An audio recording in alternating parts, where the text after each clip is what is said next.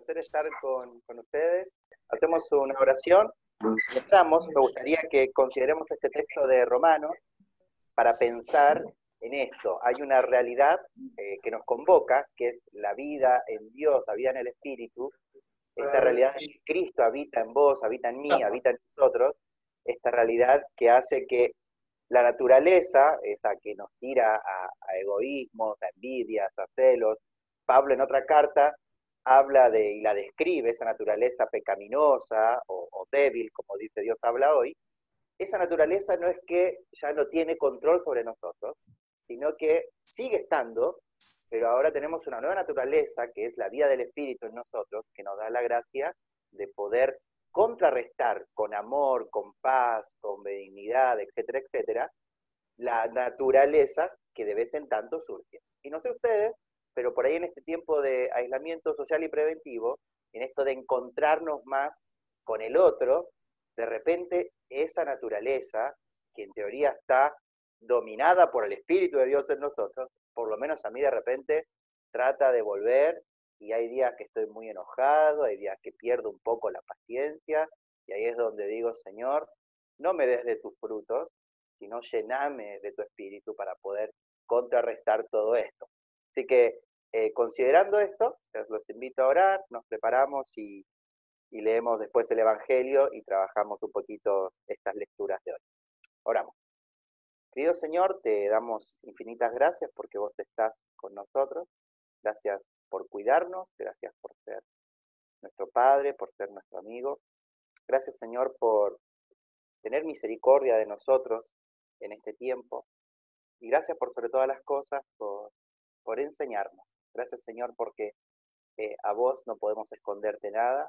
Gracias Señor porque vos sabés quiénes somos. Vos sabés Señor cómo nos sentimos. Vos sabés Señor cuáles son nuestros conflictos hoy. Y yo te ruego Señor que más allá de, nada, de juntarnos a, a hacer comunidad, queremos hacerlo Señor porque somos tus hijos, que pertenecemos a vos. Señor, y a vos no te podemos ocultar lo que en este momento somos y sentimos. Por eso te ruego que nos hables, que nos ministres, eh, que en este tiempo de, escudriñar, Señor, algunas cosas de tu palabra, realmente eso se transforme en palabra tuya para nosotros. Y Señor, que en esta noche podamos tener un tiempo de comunión entre nosotros a la luz de tu palabra. En el nombre de Jesús, amén. Muy bien, vamos a pensar un poquito antes de leer el Evangelio eh, hoy estuvimos trabajando eh, tempranito eh, la idea de, escuchar la voz de Dios y cómo escucharla en este tiempo. ¿no? sé si les ha pasado a ustedes, pueden hacerme caras así, yo los voy siguiendo, pero yo soy de esos que si me dicen anda al médico, no voy. Y si me lo dice mi esposa, peor todavía, como que hay una resistencia terrible a que la gente que más amo y quiero me digan cosas que hacer porque ya como que me, me retobo, ¿no? Me resisto. Digo, no, el día que bien Javi puso la manito de le pasa. Eh, pero cuando viene alguien quizás de afuera, alguien que quizás no tiene mucho que ver con, con, nosotros o sí, te dice quizás lo mismo que tu esposa, tu amigo, tu compañero te dijo tanto tiempo, pero te lo dijo una vez y te hizo un clic y decís, bueno, lo voy a hacer. No sé si les ha pasado alguna vez. ¿Sí? Bueno, gracias a Dios, eh, somos personas normales. Bueno, esta realidad em, creo que aplica para pensar muchas veces la voz de Dios.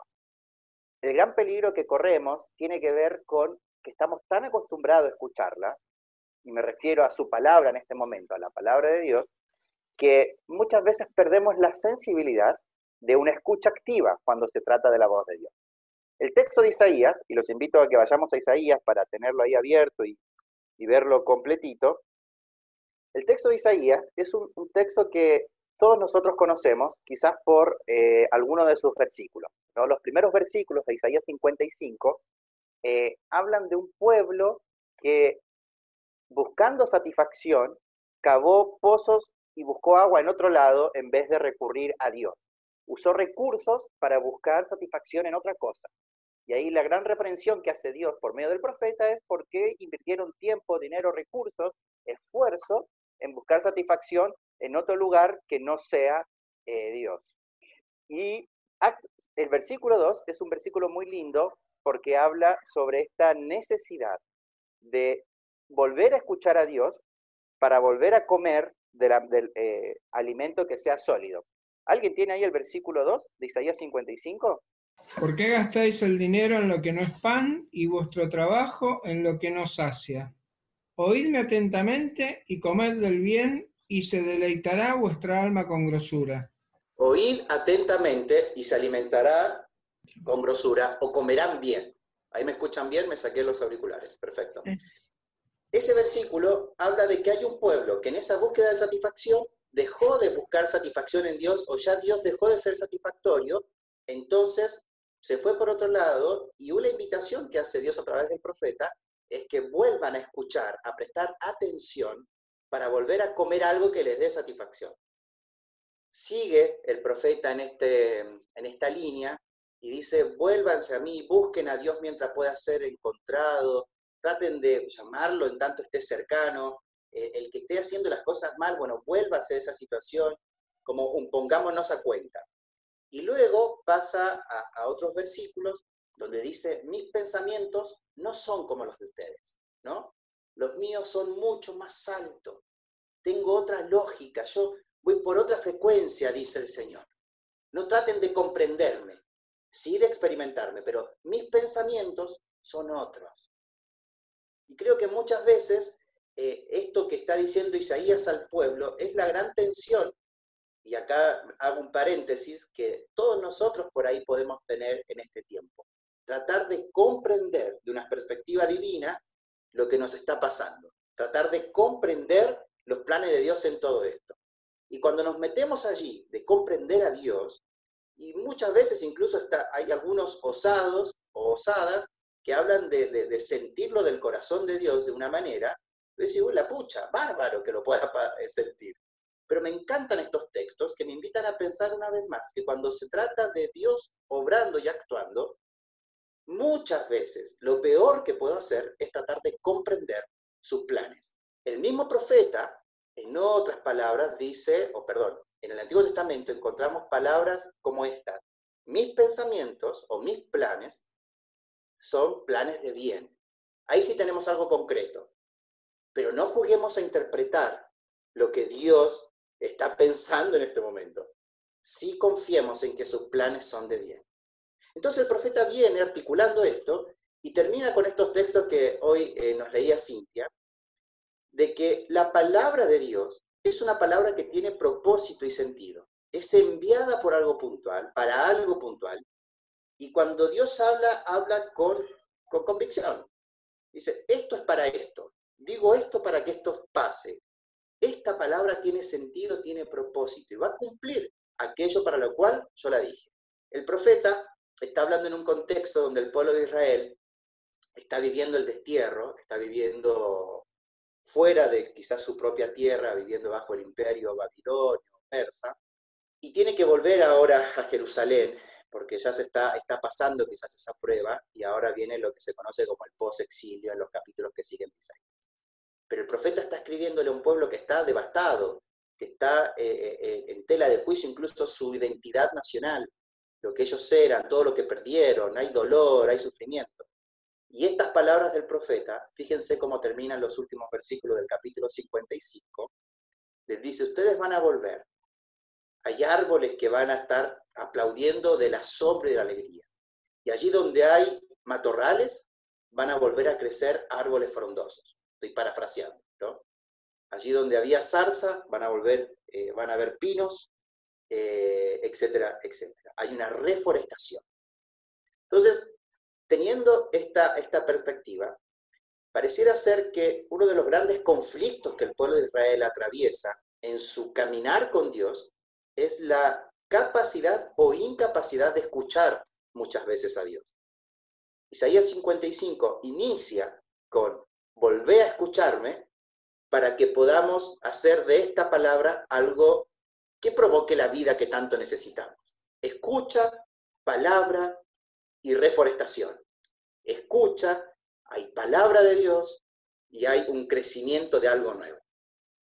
En tanto no escuchamos, hay frustración. En tanto no escuchamos, hay pérdida de orientación. En tanto no escuchamos, vivimos el destierro. Pero en tanto ponemos atención otra vez a las palabras de Dios, en tanto entendemos que sus palabras tienen sentido, propósito, dirección, entonces el retorno a esa nueva creación que aparece ahí es posible. Un primer elemento que me gustaría dejarles tiene que ver con, con esta realidad, ¿no? que el Salmo 1 también refleja con mucha transparencia. Todo aquel que escucha la palabra de Dios y la medita es como un árbol plantado ¿no? En un desierto o en un río, en un río, y florece y prospera, da fruto, es productivo, no así los otros, que son como el tamo que el viento lleva.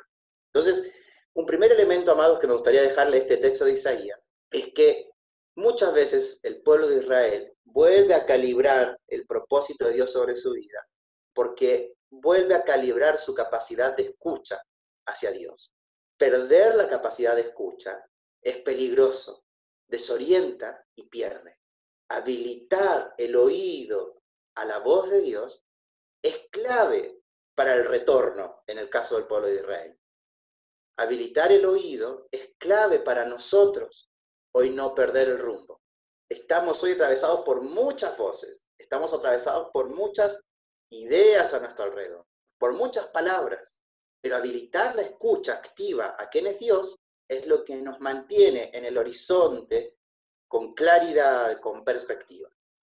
Vayamos al Evangelio, acompáñenme a Mateo capítulo 13, y, traten de quedarse con esta idea de la escucha activa.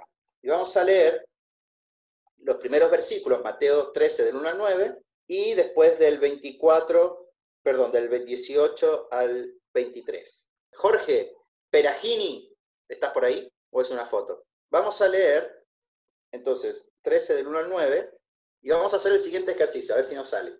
Jorge, vos vas a leer y yo en algunos versículos te voy a interrumpir para que donde para leer la otra parte. ¿Qué vamos a leer? Vamos a leer la parábola y su interpretación juntos. ¿Sí? Aquel día salió Jesús de la casa y se sentó junto al mar.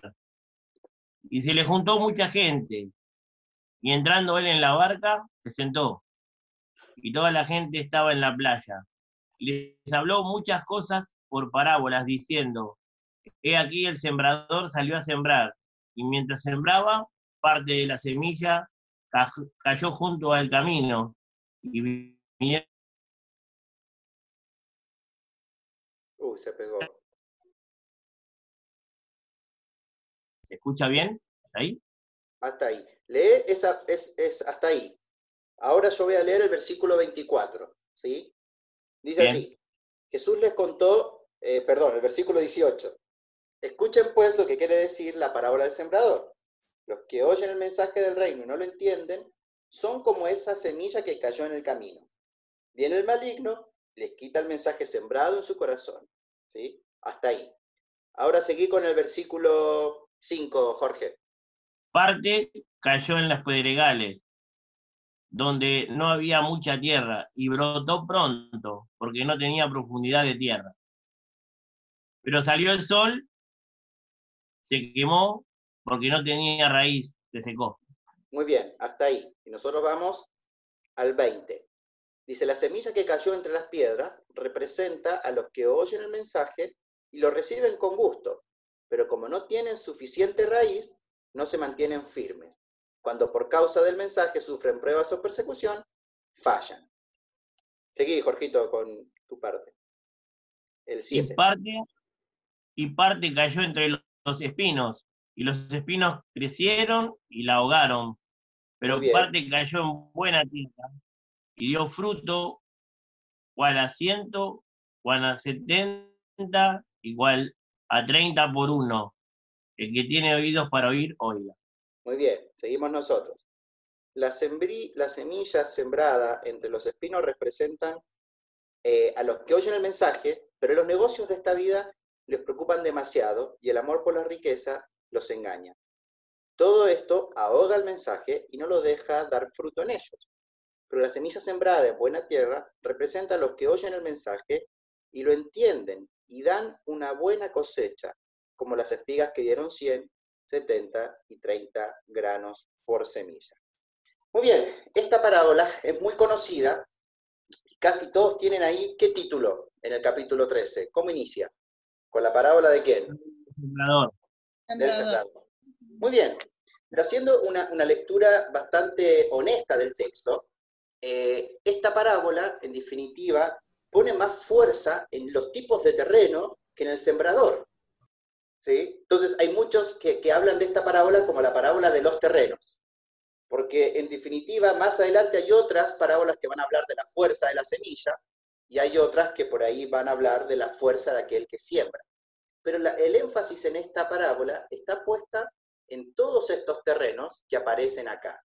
Y me encanta que Mateo, al igual que Marcos y Lucas, cuenten esta parábola y a la vez nos traigan su interpretación. Porque toda parábola fue pensada y dicha con algo puntual. No se puede hacer alegoría de esto, no se puede decir algo que ya no está dicho, tipo, esta es la parábola, esta es su interpretación. Por eso hicimos ese ejercicio de ir leyendo eh, de esta manera.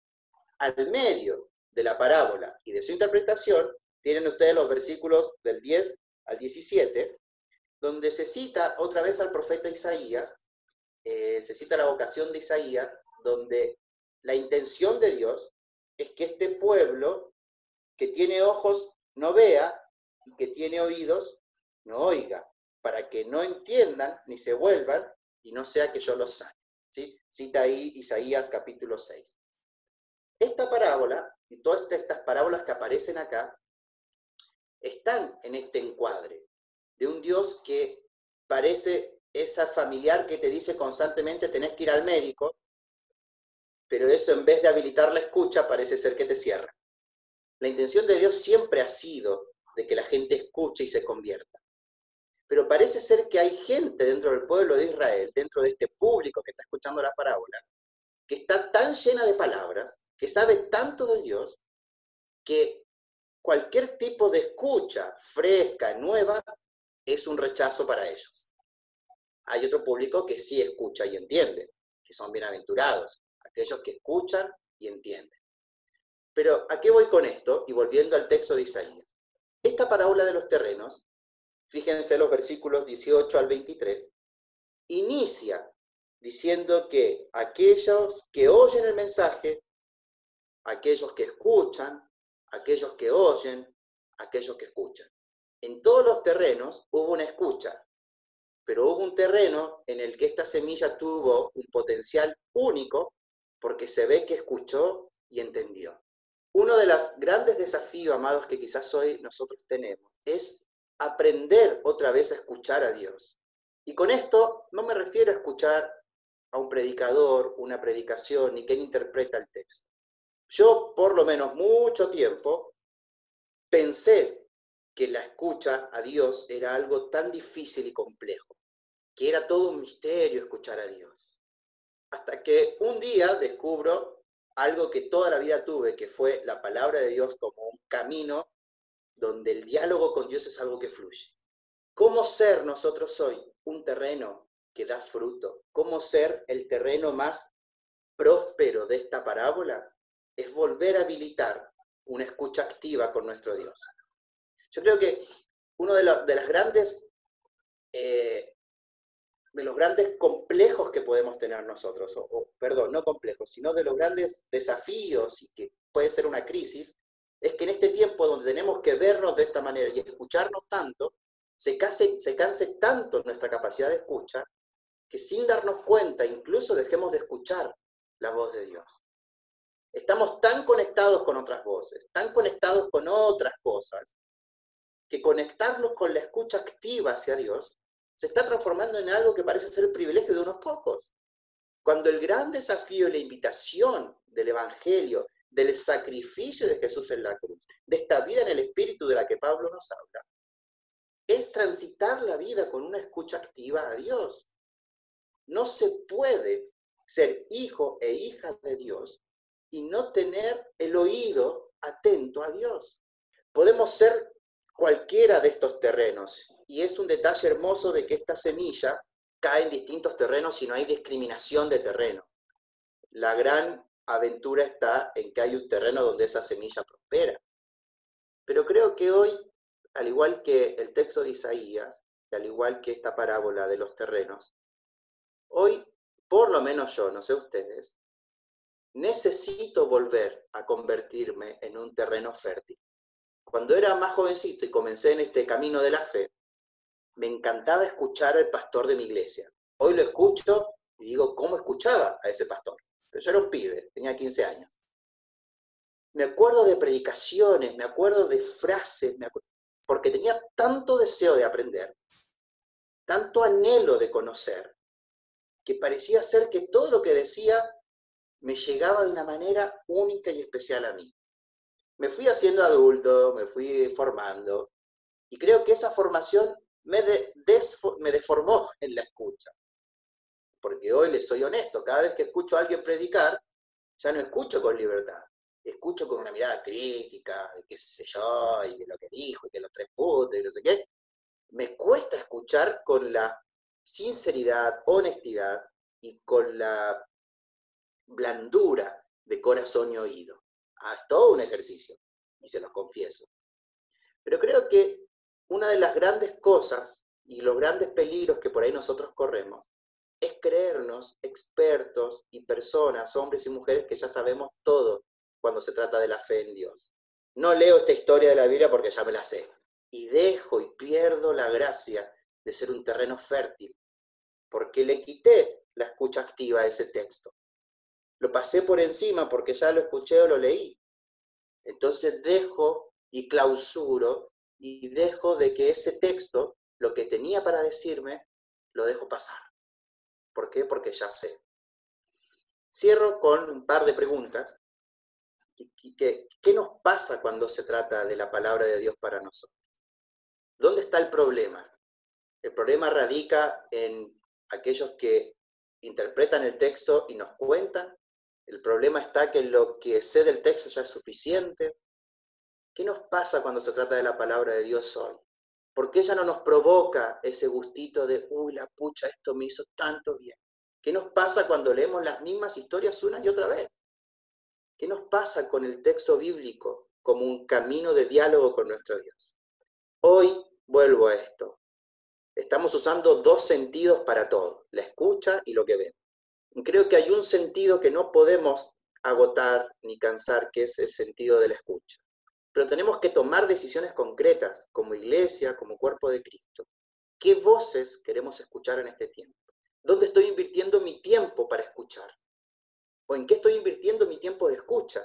El pueblo de Israel, en Isaías 55, buscó su tiempo de escucha en otras cosas que no le dieron satisfacción.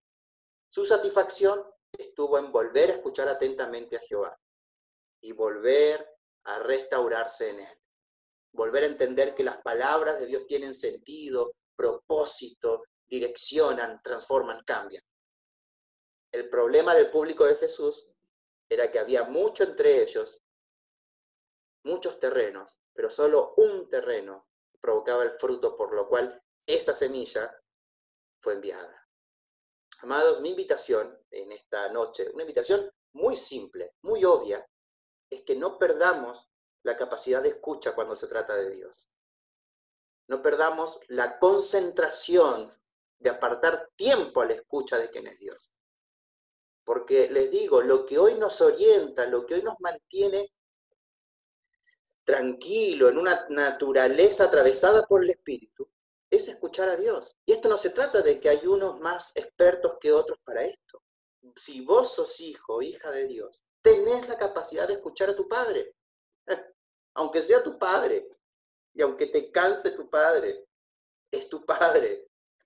Y yo me imagino a Jesús con esa de repente frustración de decir, te estoy buscando, quiero hablarte, charlemos un ratito.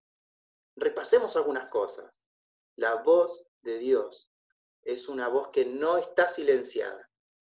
Sigue estando por allí, sigue hablando. ¿Dónde está su efecto y dónde provoca su efecto? En aquellos que están dispuestos a la escucha y al entendimiento. La voz de Dios es esa semilla que hoy está, pero en cantidades siendo predicada y anunciada por muchos lados. ¿Dónde radica la diferencia y la fuerza creadora de esa voz? en el tipo de terreno.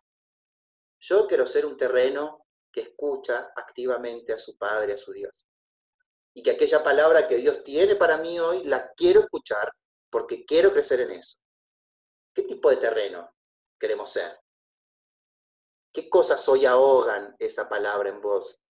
¿Qué cosas hoy hacen que esa palabra genere una emoción y mañana ya sea cualquier cosa?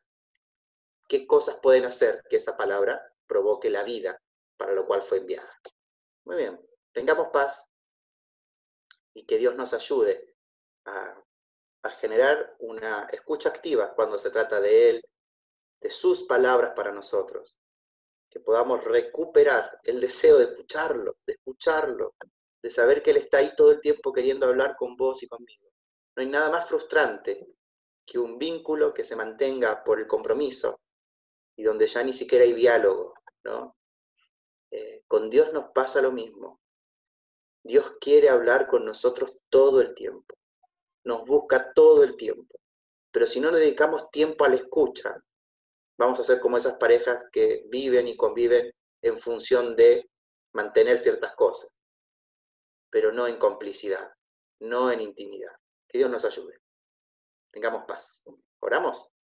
Jesús, yo te ruego que nos hagas bien una vez más, que traigas de tu perdón sobre nosotros. Señor, por supuesto que hay muchísimas voces en este tiempo que intentan ocupar nuestra energía, nuestro tiempo, nuestro esfuerzo, Señor. Y en un contexto como este, mucho más. Hay tantas cosas que nos preocupan, tantas situaciones que nos hacen, Señor, perder el rumbo, porque desesperamos, podemos caer en desesperanza, en angustia, en depresión. Señor, ten misericordia de nosotros. Jesús, yo te ruego que esta semana, para mis hermanos en Monte Grande, en Tristán Suárez, a cada uno de nosotros, que esta semana sea una semana diferente, donde el Espíritu de Dios vos sople sobre nosotros. Abras nuestros oídos una vez más para escucharte, querido Dios. Señor, esto es algo que si no lo generás vos en nosotros, nadie lo puede generar. Por eso en el nombre de Jesús, yo te pido que destapes por ahí cualquier tipo de sordera en nosotros y que habilites una vez más, Espíritu Santo, en nuestra vida habilites en nosotros el deseo de escuchar, el deseo de escucharte a vos, Señor. Que pongas hambre en nosotros por volver a escuchar esa voz tuya que direcciona, que trae paz, que nos confronta, que nos moviliza. Gritanos si es necesario, Dios, pero ayúdanos a escuchar con claridad una vez más tu palabra, tus palabras para nosotros hoy. Señor, bendice a mis hermanos en esto de ser iglesia, Señor, en sus casas, en esto de ser iglesia ahí en Monte Grande, Tristán Suárez.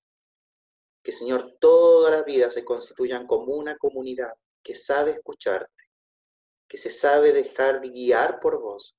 Sobre todo también en este tiempo de búsqueda, Señor, de un pastor para ellos. También sopla por ahí, Espíritu Santo. Dales claridad, al comité de búsqueda, al consistorio. Espíritu de Dios, no hay nada más lindo que ser guiado por vos. Y es una característica nuestra. Todo hijo de Dios es guiado por el Espíritu de Dios. Danos la convicción de volver a ser guiados por vos y que eso está bueno para nosotros. Gracias Señor. En el nombre de Jesús. Amén.